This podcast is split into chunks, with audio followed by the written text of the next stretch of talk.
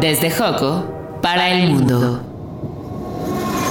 La Cineteca Nacional, en colaboración con el Instituto Mexicano de la Radio, presenta Viajeros del celuloide. De la imagen a tus oídos. Con Lore Sir, Jules Durán y Fernando Belmont. Reactor 105.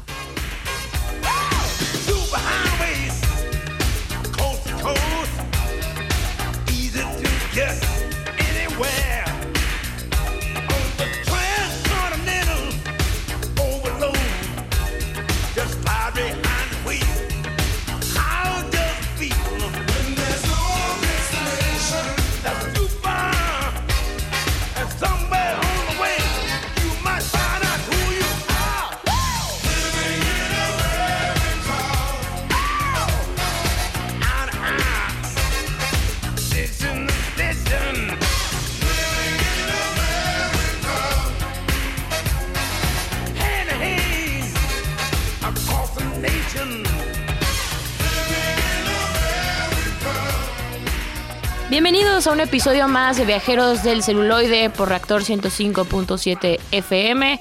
Desde las instalaciones del Instituto Mexicano de la Radio, vamos a emprender un viaje más eh, sobre el cine.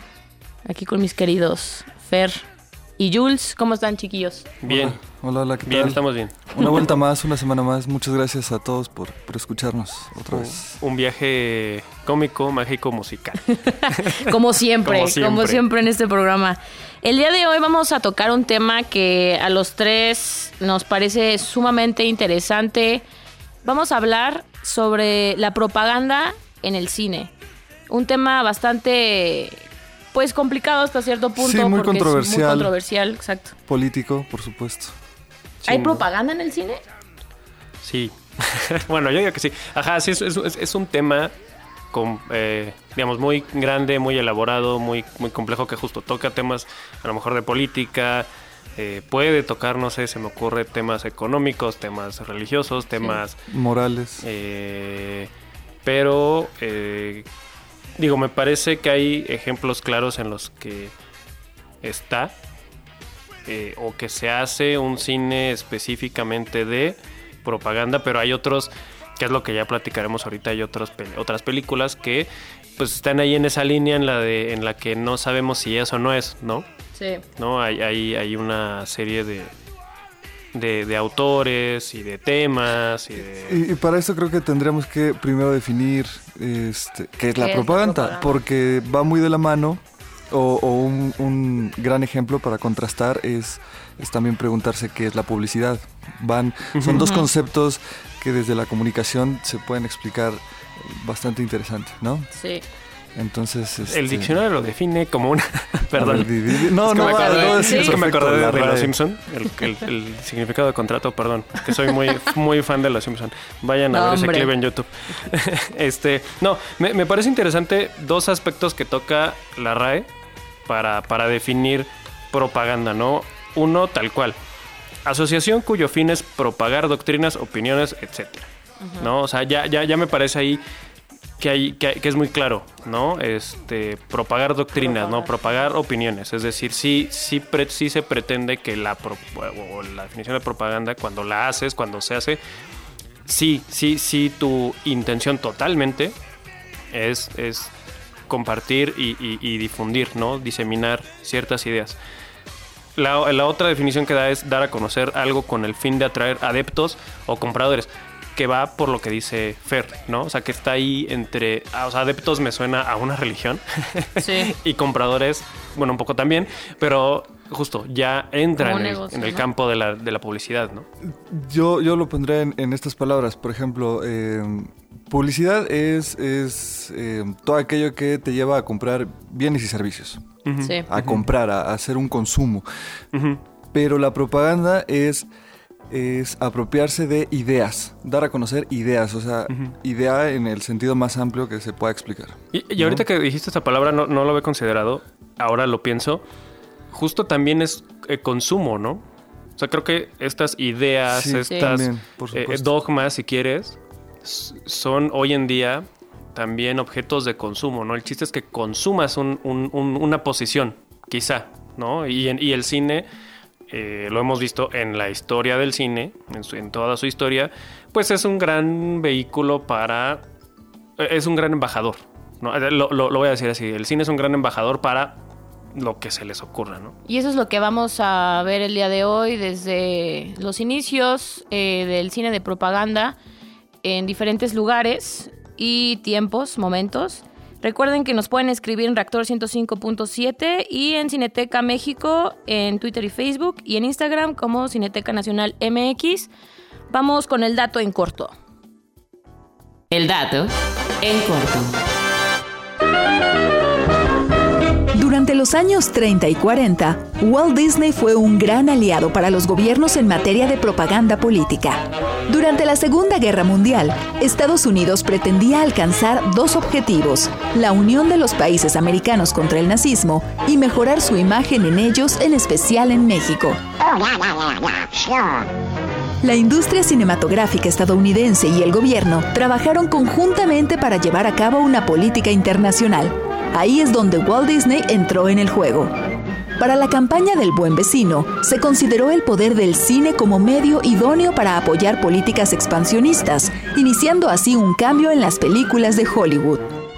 Se minimizaron las imágenes sobre los mexicanos con ambientes o personajes de migrantes, puesto que el vecino del sur era su socio latinoamericano más importante y se requería de la mano de obra barata. Durante la Segunda Guerra Mundial, 94% de las instalaciones de Disney tenían como misión servir al gobierno al llevar a cabo la producción de películas de entrenamiento y propaganda para las Fuerzas Armadas, así como películas sanitarias, con la colaboración de la Oficina del Servicio de Salud Pública para la Sanidad Panamericana, basadas en las observaciones específicas que Disney había hecho en su gira durante la guerra. Viajeros del celuloide.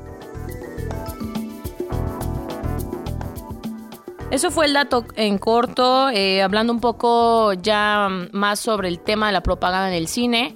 Este caso de Disney, eh, pues es uno de los ejemplos más, no sé, terroríficos, ¿no? Yo me acuerdo de este corto del pato Donald, que se llama La cara del Führer, de 1943, ¿no? Es un ejemplo de propaganda antinazi donde el pato Donald eh, protagoniza esta situación donde en un sueño él este está o pertenece al al O sea, al ejército... Al ejército nazi. En, en aquel momento, en ¿no? aquel Alemán. momento, justamente porque justamente era en los momentos y en los años es del estamos hablando del 43 justamente. Entonces cómo lo ponen, eh, o sea, lo ponen a, a trabajar, Eh, lo explotan. en una pesadilla, ¿no? Ajá, en una Total, pesadilla sí, total. sí, Y de repente se despierta con una pijama de la bandera de Estados Unidos, en un cuarto lleno de los colores de, de la bandera. De repente voltea y ve una sombra como de una mano levantada, ¿no? Haciendo referencia a- al saludo nazi, pero en realidad es la sombra de la Estatua de la Libertad.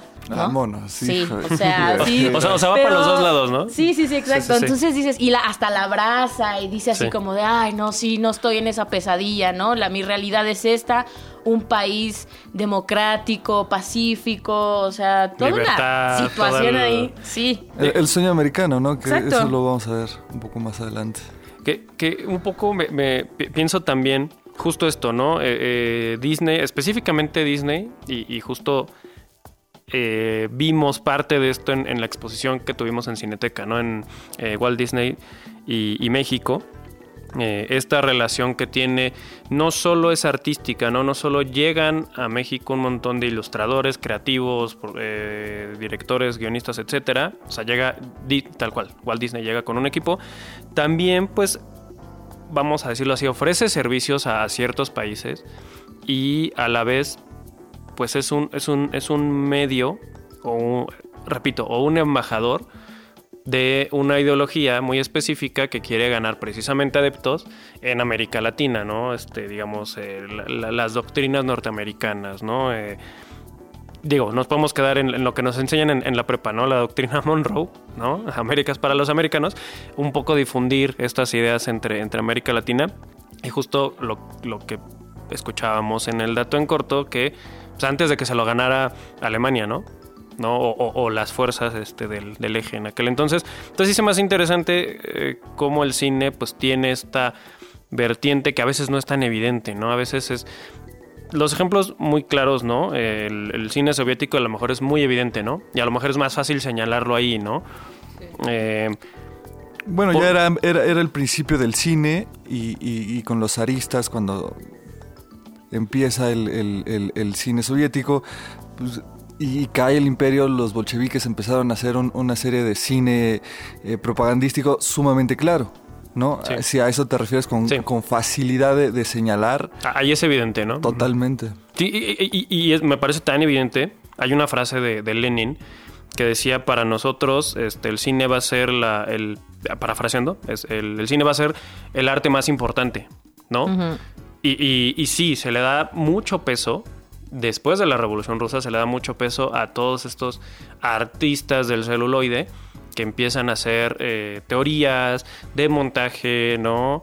De, de cámara, de cuadro. Sí. Y justo son, justo en algunos casos sí con una directiva estatal, en otros no, en otros es totalmente la, la ideología de la época y el y, y, y, pues bueno, la, la- la- la- el, el dogma personal que este pues siempre es eh, dar a conocer las, las ventajas de, de- del socialismo, las ventajas de ser soviético, las ventajas que también les dieron un montón, ¿no? Digo, vámonos mucho más adelante. eh, qué grandes películas hizo la Unión Soviética dándole todos sus recursos a directores como Tarkovsky, ¿no? Se me ocurre ahorita mencionar, ¿no? Sí, o claro. Elem Klimov, ¿no? Creo que algo importante de destacar es que justamente se, se enfocaron, como dices, en el cine o se le dieron tanta importancia porque justamente la población, 80% de la población era analfabeta.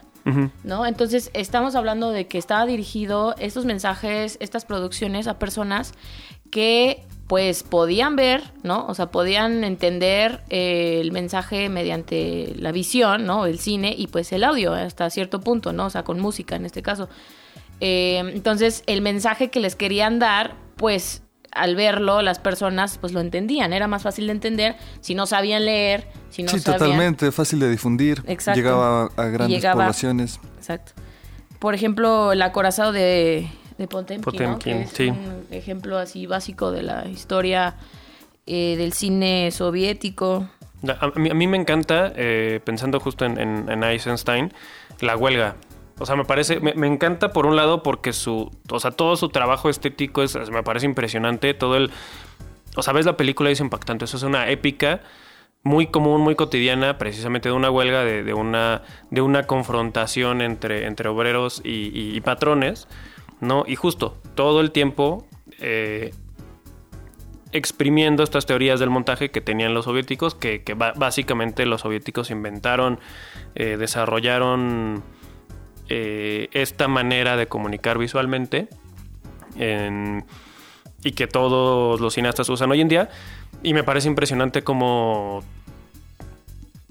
justo lo que dices, ¿no? Quizá para una población que no tiene el acceso a leer un libro a lo mejor tan pesado o tan Sí, de complicado, tan- teoría política. De, de- va a haber sí, una, sí, una historia muy sencilla, intensa, Sí. eh, emocionante, con precisamente con, con este montaje, ¿no? Que, que va para arriba, para arriba, para arriba, para arriba hasta que explota y pues sí te, te emociona, ¿no? O sea, ves la película y dices, sí, eh, claro, ¿no? Este... Y es un montaje muy interesante porque hace de, de los obreros el protagonista. Es algo que, que, vamos, ni, ni siquiera nosotros, nadie está tan acostumbrado a ver que, sea un conjunto de personas quienes sean este, quienes llevan la película. Sí. En este caso, pues eh, eh, son los obreros. Ahora hay películas menos evidentes, ¿no? Digo, digo, eh, eh, por ejemplo, el cine norteamericano siempre tiene esta cualidad de señalar, no de señalar a los demás, pero, pero aparentemente, pues, este, Ellos hacen todo bien. pues no que te hacen todo bien, pero sí, sí creo que hay una responsabilidad de, de saber que la imagen es política, o que todas las imágenes son políticas, muchas. Y, y digo, por ejemplo, sí hay una propaganda muy evidente si pensamos en Griffith, ¿no? Pensando en, Sí. en, en estas también grandes épicas norteamericanas, el nacimiento de una nación, donde evidentemente hay una, hay una promoción de una idea, ¿no? De que el sur es mejor que el norte, de que los afrodescendientes son los villanos, de que el Ku Klux Klan son los héroes. O sea, sí hay una promoción deliberada de, un- de una idea racista y xenófoba y, y- y lo que quieras, ¿no? Hay otras películas menos evidentes, pero, Pero que en también esa sí, promueven. ¿no? Sí ¿no? está muy Ahí sí, ahí sí Uy, es, claro. ahí sí es, así, nos- los blancos son los buenos, este, Sí, los afrodescendientes son los malos y vámonos, ¿no? O sea, no hay, no, no hay, ajá, no, no, no, no está escondido, ¿no? Hay otras películas menos evidentes, ¿no? O sea, sí hay también un montón. un poquito más. Sí, que, que igual están promoviendo ideas, ¿no? Y, y- y dogmas y doctrinas. Digo, el cine norteamericano también se, se está en esa línea súper delgada de... Digo, ahora hubo este gran, esta gran polémica con eh, Lo que el viento se llevó. Sí, Ah, que la claro, quitaron de HBO. Sí. sí. Bueno, que la bajaron para ponerle un, un disclaimer, ¿no? Un, un, este, un anuncio al principio de, bueno, Ah, estas son ideas de hace 80 años y etcétera. Sí. Y se me hace interesante porque también es una película que sí, que evidentemente también promueve una idea medio an- anti, anti afro, anti norte, Sí. eh, que ya que hoy en día, pues, bueno, aparentemente, pues no. Pero yo creo que ahí No sí aceptada, tiene que ser responsabilidad y, y- y- y se tiene que preparar a, la- a las audiencias para eso, para, para tener el criterio lo suficientemente amplio para que cuando vean una película traten de contextualizarla. O sea, Sí. por ejemplo, si hablamos de Griffith, pues sí, sus- su- sobre todo esa, El nacimiento de una nación, es totalmente racista, ¿no? Y es más, él, él podría ser señalado hoy en día, pero no creo que se trate de eso, hay que ubicar en el tiempo y Claro. además todos los, los avances que él, que él provocó en el cine, en la historia del cine, para muchos es el, el padre del cine moderno. Por cierto, o sea, con, con- Yo con diría el que es nuevo Porter, montaje. pero va. ¿Qué? ¿Con quién? Porter. ¿Sí? Ve- ¿Crees? ve- vean el, el- el- el robo, el asalto al tren. Pero él, él empieza con el manejo del tiempo y del espacio, primeros planos, contraplanos, eh, Eso sí, Eso el, sí. el cine gringo planos en debe- paralelo, flashbacks. Sí. Muchísimo, claro. Ese tipo de elementos sí son muy importantes que hoy en día son, son básicos ¿no? en el cine. Que, que también pienso en, en películas tan evidentes, ah, digo, sin salirnos de, de Estados Unidos, en, en propaganda muy evidente, justo hablabas ahorita de Disney, eh, Lore, eh, pero también hay un programa este, gubernamental que le paga a directores, que les da el, el- el cargo de generales, como general de cine, ¿no? Ajá. Y digo, tienes a personajes como John Ford haciendo una serie documental claro. que se llama Why We Fight, ¿no? Sí. Que era que era esto, era explicarle a los, a los ciud- al ciudadano común norteamericano por qué estaba bien hacerle una guerra, eh, hacer una guerra a kilómetros de distancia y entrarle ahí este, Pero contra fue, los nazis. Fue y- Frank Capra, ¿no? El de Why We fue, Fight. fue- es que son varios. Es Capra, John ah, bueno, Ford. porque son varios documentos, son siete, ocho documentos. Sí, sí, sí, tienes razón. Y, ese sí es muy bien, es tal cual. A ver, esto es di- didáctico, esto es este educacional, pues, ¿no? Sí. O sea, ahí sí era también muy evidente. In- incluso parecería una competencia entre, entre inteligencias en la propaganda, porque la, la propaganda nazi no se queda atrás. Sí, o sea, sí, si sí. vemos los inicios, obviamente, previo, a priori a la, a la Segunda Guerra Mundial, el posicionamiento de Hitler, y tú ves las películas y cómo educaban a los niños, es realmente impresionante.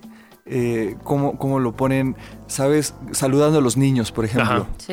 ¿no? Eh, en películas en donde sale frente a multitudes Sí. y es ovacionado. Y entonces ahí empieza a tomar fuerza y fuerza y fuerza. Y eh, por supuesto yo creo que sí fue un factor el, el cine nazi para posicionar a, a Hitler y, y volverlo tan poderoso como, como llegó a ser. Sí, ¿no? Digo, a lo mejor el ejemplo claro es el triunfo de, El la, triunfo voluntad de la voluntad. de, de Riefenstahl. ¿Qué, qué es esto? ¿No? Es, vean lo, lo grande, lo, lo, lo, lo portentoso que es nuestra nación, nuestras ideas, nuestras Nuestro personas, líder. nuestro líder. Ajá, sí, es Sí, es un- impresionante la, o sea, la película. Digo, lo mismo también, si es una promoción directa de, de, de una idea, de una ideología, pero, es, pero visualmente también es impresionante, ¿no? Sí, El furor con el que están ahí los. Los. eh, pues los. O sea, es un, es un congreso, es un congreso nazi este, este documental. Entonces. Eh, es realmente impresionante ver la. la pues la dedicación que estas personas tienen hacia Hitler y hacia los comandantes que están ahí, los generales que Ujú. también. Y justamente cómo está dirigida todo lo que lo que porque este documental también dio pie para que en el en más adelante se, se filmaran eh, documentales también de propaganda muy importantes Yo nada más me quedaría con Olimpia, en donde ponen a los atletas alemanes, atletas arios, como reflejo de los griegos, de, de Sí. esos, esos legendarios atletas. Entonces es una imagen muy poderosa. Tal cual es, es comparar a estos personajes con un héroe clásico, ¿no? Mítico, Ajá, sí, mítico, por ajá, sí, sí, sí, sí. sí. Que, que un poco esa, esa, esa, ese estilo visual pues se va repitiendo, ¿no? En- en- digo, vean, vean cualquier película documental sobre Olimpiadas, el de Japón, el de los de México, y más o menos, digo, está esa, como una escuela. Y Sí. digamos que hizo escuela, ¿no? Sí, es bastante, bastante claro esa, esa línea. Eh, escríbanos en Cineteca México y en Cineteca Nacional MX, en las redes de Reactor 105.7 FM, para que nos cuenten cuál es su opinión sobre el cine de propaganda. Regresamos. Viajeros del celuloide. Al menos 25 obreros de la empresa fueron víctimas de lesa humanidad. Dos fueron asesinados, nueve desaparecidos, 14 secuestrados y posteriormente liberados. Al menos siete habían integrado la comisión directiva y el cuerpo de delegados del sindicato. Participación de la empresa en los secuestros, torturas y desapariciones, provisión de recursos logísticos y materiales, secuestro de obreros vinculados a la actividad gremial y política, secuestro de trabajadores en el lugar de trabajo, despido de obreros, beneficios económicos. Importante crecimiento de sus ganancias, obtención del ingenio Bellavista. Lo llevaban al destacamento del ejército que estaba en el mismo ingenio. La empresa otorgó a las fuerzas represivas parte de su propiedad para que sea utilizada como centro clandestino. Aportó medios de transporte en los que eran secuestradas las víctimas. El ejército habló con los jefes administrativos de la empresa para que ellos colaboren con un censo de las personas que vivían en la colonia y decirles quiénes andaban con el sindicato. Participación de los mayordomos en el señalamiento de obreros. 11 estuvieron secuestrados en las instalaciones de la empresa La Fronterita. Viajeros del celuloide.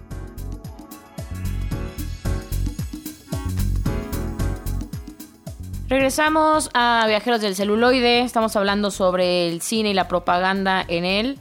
Eh, lo que oímos fue un audio de responsabilidad empresarial. Jules, Un cuéntanos. peliculón. Sí, justo, justo la vimos en Ficunam hace, hace unos meses. O sea, este año es una, es una película de este año. Se me hace interesante porque justo existe también el- el- la, la cosa de la contrainformación y la contrapropaganda, ¿no? Esta película particularmente, digo, se la recomiendo, búsquenla. Eh, tal cual, es un documental. eh, las imágenes que vemos son afuera de, empresas y afuera de, ciertos corporativos en, en Argentina. Y lo que va haciendo el director es narrar la, la- la- la colaboración que cada empresa tuvo durante su, propia dictadura argentina y su, guerra sucia. Y cómo entregaban, digo, lo que ya escucharon es tal cual lo- de lo que va la película, ¿no? Cómo, cómo las, las empresas le ofrecieron en bandeja de plata este, al Estado, a, los sindicalizados, ¿no? A la gente que estaba, pues, inconforme con, con la dictadura y muchos desaparecieron, muchos este, fueron asesinados. Entonces era esto, ¿no? Era, era señalar directamente a los, a los corresponsables de, de todas estas desapariciones, ¿no? Entonces, entonces justo también me parece que está este otro lado, ¿no? De, de- hay una propaganda muy específica, digo, pensemos en alguna película argentina, digo, internacional también, de...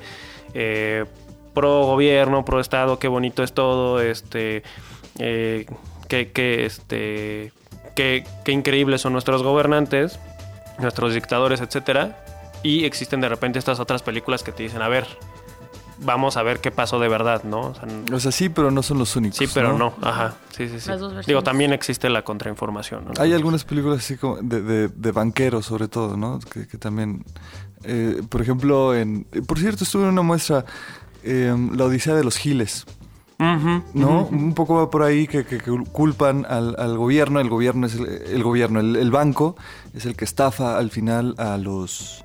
a un grupo de, de campesinos y demás. De, de Pero- gente común.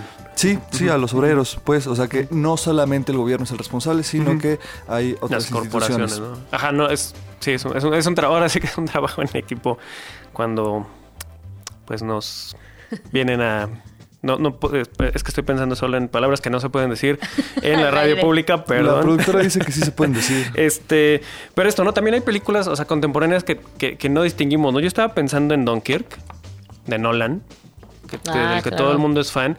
También me parece una película, para empezar, según yo, es una película auspiciada por el Estado, o sea, por, por, el, por el Reino Unido, para precisamente propagar una imagen de victoria, una imagen de somos lo mejor, de, unidad, de nacionalismo justo en, el periodo del Brexit y hablar de un periodo, de, de un hecho histórico de la Segunda Guerra Mundial. Y digo, me parece absolutamente propagandístico porque es súper manipulador, es súper, este, también evidente y las decisiones que Nolan toma, ¿no? Por ejemplo, hay un personaje que está hecho para que lo odies, que es un soldado francés que pues lo que quiere es sobrevivir y, escapar y, entonces ahí es el malo, ¿no? Es como de, no, no, no, pero ¿por qué te quieres ir de, por qué te quieres ir con nosotros que estamos escapando, nosotros británicos que estamos escapando por este, nos estás engañando, ¿no? Entonces sí, sí es evidentemente decir los británicos somos mejores que todos los demás y, ve lo, horrendos que son los franceses, ¿no? O, o todos los demás, ¿no? Sí. Se me hace, se me hace ahí como, ay, súper tramposa, súper manipuladora. Pues en realidad creo que las películas de guerra tienen ese, ese aire manipulador Sí, y de hecho estaría interesante hacer un programa de aquellas películas de guerra que son más o menos neutrales o, o- o Y que, y que son pocas, más ¿no? parciales. Sí, muy serán- muy, muy pocas. Ahorita tendría que pensar O, bastante. o las que son autocríticas, ¿no? En todo caso. Pues Porque siempre digo, evidentemente si tienes una película de guerra y tu protagonista es tu nación, pues ya, de ahí ya, de ahí, de, de sí, por entrada ya hay supuesto un- que juegan un papel, ¿no? Eh, ahí tienes a rescatando, rescatando al soldado Ryan. que también, ¿no? Es... Sí. Empieza con la bandera de Estados Unidos en un panteón, es decir, Sí. Pero luego también sí hacen esas, o sea, como esa neutralidad, luego el mismo país y sus habitantes piensan que te- los tachan de traicioneros o de... Digo, le pasó a Kubrick, ¿no? Con Sí. Yo, este, yo recuerdo en, en la secundaria me habían solicitado ver eh, Pearl Harbor y, y, por cierto acabé odiando a los japoneses sin tener una idea por Sin qué. saber por qué, ¿no? Claro. ¿no? Entonces ahí, ahí funciona la propaganda. Es el poder del cine. Pues muchas gracias por estar con nosotros el día de hoy sobre esta temática del cine y la propaganda. Es un tema bastante amplio. Prometemos hacer, yo creo, una segunda parte, ¿no? yo creo que sí, merece. Sí, sí. Escríbanos, escríbanos en Reactor 105.7 y en las redes sociales de Cineteca, Cineteca México y Cineteca Nacional MX. Muchas gracias en la producción a Gabriela Álvarez, como siempre, Gaby, y en los controles a Julio Aguilar. Esto fue Viajeros del Celuloide. Hemos terminado el recorrido. De la imagen a tus oídos. Viajeros del celuloide. Un programa de la Cineteca Nacional en colaboración con el Instituto Mexicano de la Radio. Con Lore Sir, Jules